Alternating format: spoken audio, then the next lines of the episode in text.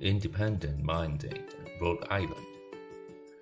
Roger Williams, a young man with strong ideas who did not agree with many of the beliefs of the Massachusetts Bay leaders, was forced to leave the colony in 1635. They were afraid he would spread dangerous new opinions and ideas. The Bay Colony leaders wanted to send him back to England.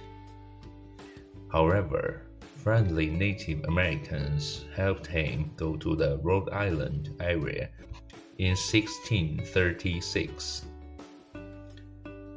At Providence, Williams made an area where there was freedom of religion, even for Jews and Catholics.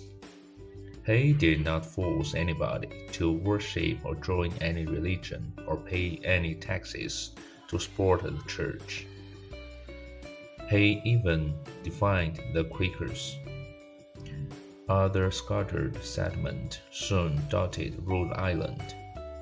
Most of the new settlers came from other colonies they didn't like. Rhode Island became strongly individualistic and independent. It became known as the home of those who think differently. Begun unofficially in 1636, it got a charter from England in 1644.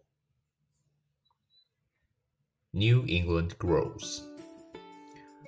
The valley of the Connecticut River, one of the few large and fertile areas in New England, meanwhile attracted a few Dutch and English settlers. Hartford was founded in 1635. Three years later, in 1639, the settlers of New Connecticut River Colony created a document known as the Fundamental Orders. It was basically a modern constitution which established a democracy. Far to the north, fishermen and fur traders had been active on the coast of present day Maine for about a dozen years before the start of Plymouth. This land of lakes and forests became a part of Massachusetts Bay after being bought in 1677.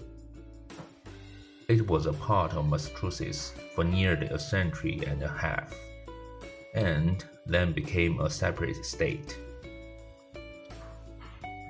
New Hampshire also came out of the fishing and trading activities along its narrow coast. Though it became part of the Greater Massachusetts Bay Colony in 1641, the king separated New Hampshire from Massachusetts in 1679 and made it a royal colony. In 1643, four colonies came together to form a New England Confederation. England was then busy with its civil wars, which left the colonies abandoned for time. The main purpose of the Confederation was defense, mostly against the Native Americans, the French, and the Dutch.